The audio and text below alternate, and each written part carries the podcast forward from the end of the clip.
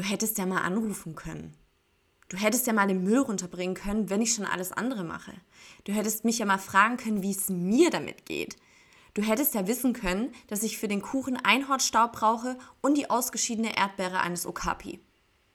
Ich übertreibe, ne? Doch weißt du, was das Thema der heutigen Folge ist?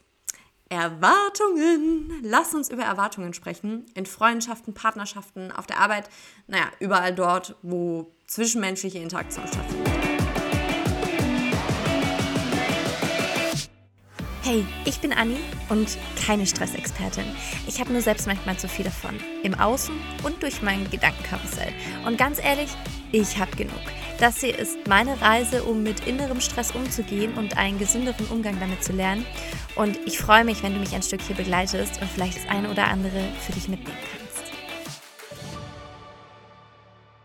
Erwartungen sind, denke ich, das, was es manchmal so kompliziert macht ne? das Zwischenmenschliche. Und wie können wir überhaupt unerfüllte Erwartungen vermeiden? Rocket Science. Wir müssten miteinander sprechen. Wenn wir einfach nur erwarten und uns dann gegenseitig anblaffen, dass es der andere ja besser wissen müsste, dass ich einen harten Tag hatte und er auch mal was für mich tun kann, wenn ich schon den Wocheneinkauf erledige, ja, dann ist der Stress halt vorprogrammiert, ne? Ja, diese unausgesprochene Erwartung das trifft es, denke ich, ganz gut. Manchmal ist das Gefühl da, bevor wir überhaupt wahrnehmen, woher es kommt. Ne, dieser passiv-aggressive Unterton, wenn man die Frage stellt, du warst den ganzen Tag zu Hause und hast nicht mal den Müll runtergebracht.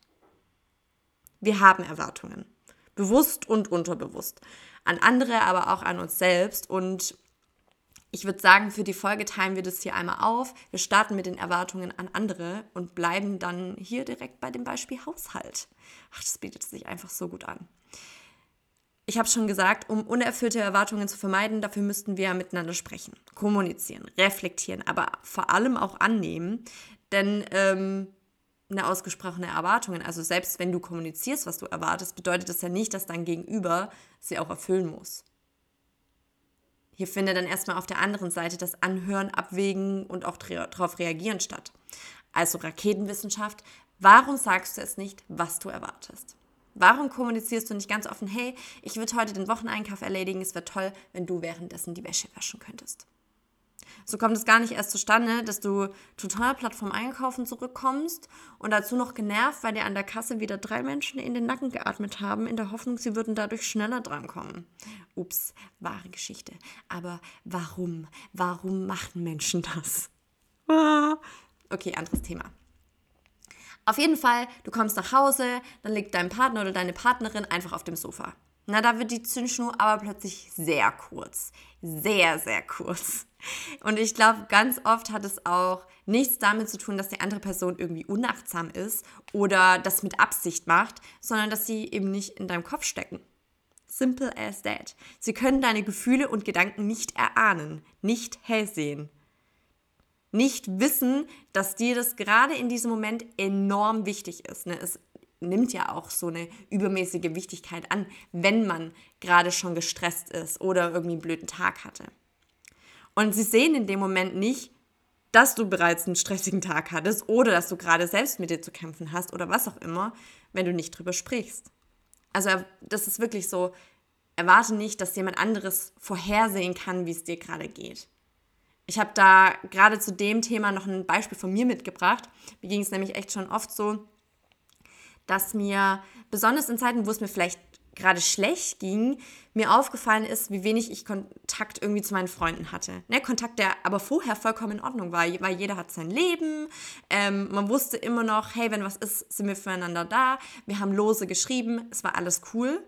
Und wir können uns gegenseitig melden, wenn was ist. Ja, aber das habe ich halt nicht gemacht. Stattdessen beschlich mich eher so ein unterschwelliges Gefühl von unerfüllter Erwartung ja, dieses, die könnte sich auch mal wieder melden. Weiß die eigentlich, wie es mir gerade geht? Nee, weiß sie nicht. Woher auch? Wenn ich nicht auf sie zugehe und schreibe, hey, mir geht's nicht gut, können wir telefonieren oder so. Also warte nicht darauf, dass andere sich bei dir melden, wenn es dir nicht gut geht. Warte nicht darauf, dass sie dich fragen, ob ihr was unternehmen wollt, wenn dir gerade langweilig ist, sondern greif selbst zum Hörer. Gerade wenn man länger befreundet ist, äh, glaube ich, ist es sowas, was man sehr schnell vergisst. Ne? Man kennt sich sehr gut und trotz allem haben wir dadurch noch keine telepathischen Kräfte entwickelt. Okay, aber was steckt überhaupt dahinter, hinter dieser ganzen Erwartung? Anerkennung, Lob, gesehen werden, geliebt werden. Hinter dem stillen Vorwurf des nicht heruntergetragenen Mülls steckt doch vielmehr der Satz, nimm wahr, was ich gemacht habe. Und das ist auch gar nicht schlimm, wir alle wollen gesehen werden, oder? Und vielleicht kennst du dieses Kindergartenszenario. Wenn du mich zu deinem Geburtstag einlädst, lade ich dich auch ein. Wenn dieses Szenario nur im Kindergarten bleiben würde, ne? Okay, wie oft hast du schon mal jemandem etwas geschenkt und gehofft, dass du etwas zurückbekommst?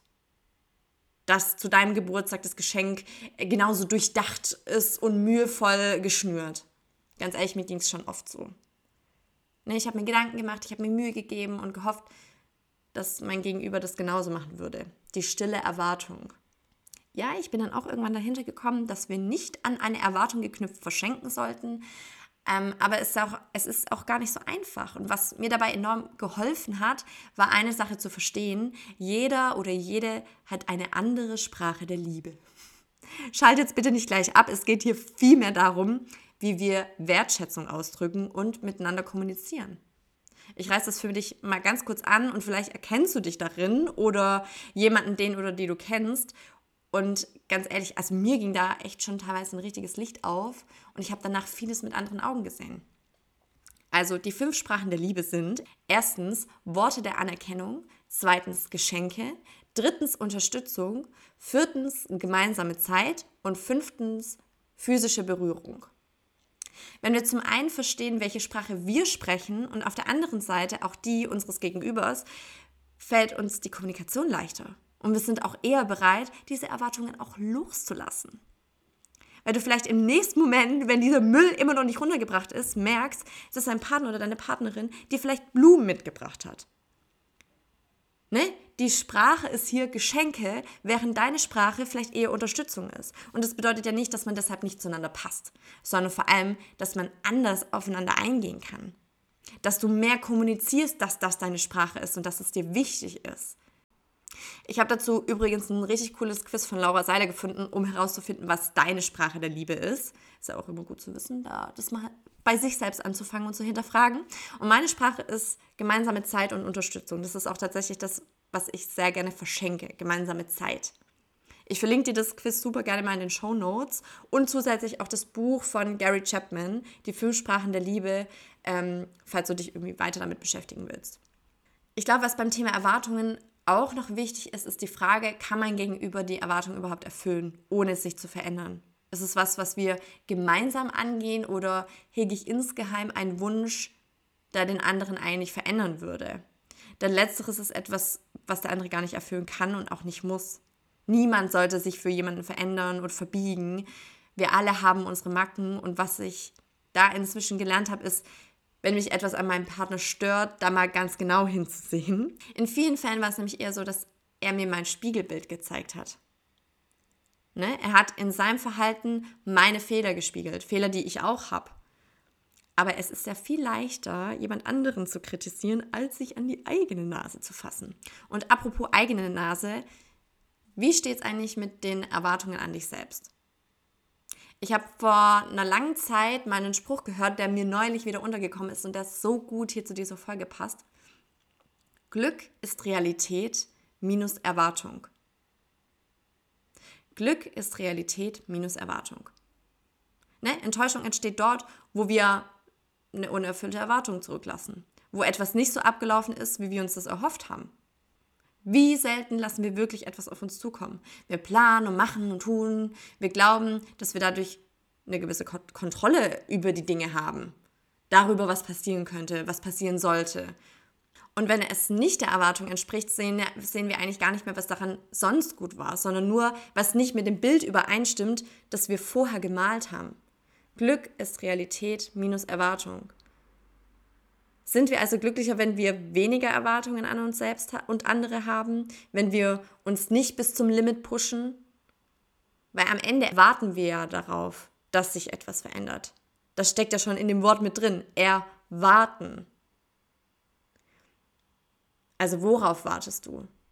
Was erwartest du? Was ist die Erwartung, die du an dich selbst hast? Immer glücklich und dankbar zu sein? Jede Sekunde deines Lebens zu lieben? Ganz ehrlich, das ist Utopie. Wir sind nicht hier, um jede Sekunde zu lieben, sondern vor allem, um sie zu leben. Wenn du gerade durch den Wachstumsschmerz deines Lebens gehst, musst du diesen Moment nicht lieben. Sorry, du darfst ihn richtig scheiße finden. Und diese Liebe für den Schmerz, in Anführungszeichen, ne, kommt danach, weil du weißt, wofür du da durchgegangen bist, weil du dran gewachsen bist. Das kommt nicht in dem Prozess, sondern erst danach. Wenn wir bereit sind, unsere Erwartungen loszulassen und einfach zu sein, zu sehen, was passieren darf und könnte, wenn du es loslässt, werden wir auch flexibler. Wir lassen zu, auch mal eine andere Richtung zu gehen oder die Richtung zu wechseln. Wie oft hast du schon deinen Tag durchgetaktet und dann kam jemand mit der Frage, hey, hast du Lust, heute ins Freibad zu gehen oder irgendwas anderes zu unternehmen? Huh, das stört enorm die Erwartung an deinen Tag. Logisch. Da ist überhaupt kein Platz für Flexibilität mehr. Vielleicht steckst du gerade in einem Job, der dich nicht glücklich macht. Aber du bleibst da drin, weil du das selbst von dir erwartest, ne? dass du nicht aufgibst, dass du eine gewisse Zeit im Unternehmen bleibst, um später auf deinem Lebenslauf zu tippen und zu sagen, hey, schau, ich habe meine drei Jahre absolviert. Ich habe es durchgestanden, ausgehalten. Ich bin keine, die aufgibt. Doch was ist der Preis dafür? Trau dich, unperfekt zu sein. Denn das ist sowieso keiner von uns. Wir haben alle unsere Macken, die uns zu den Personen machen, die wir sind. Und erwarte nicht, dass das Glück zu dir kommt, dass dir die Dinge in den Schoß fallen, dass schon irgendjemand kommen und dich retten wird. Wir sind doch alle damit beschäftigt, uns selbst zu retten, zu verstehen, wer wir eigentlich sind. Und niemand kann den Weg für dich gehen. Wir begleiten uns gegenseitig, sind Weggefährten, wir unterstützen uns und greifen uns unter die Arme. Aber den Weg, den Weg müssen wir doch jeder selbst gehen. Und ich glaube, das ist ein guter Schluss für diese Folge. Mach es gut und pass auf dich auf. Ich hoffe, du hast was draus mitgenommen. Und hey, stress dich nicht so.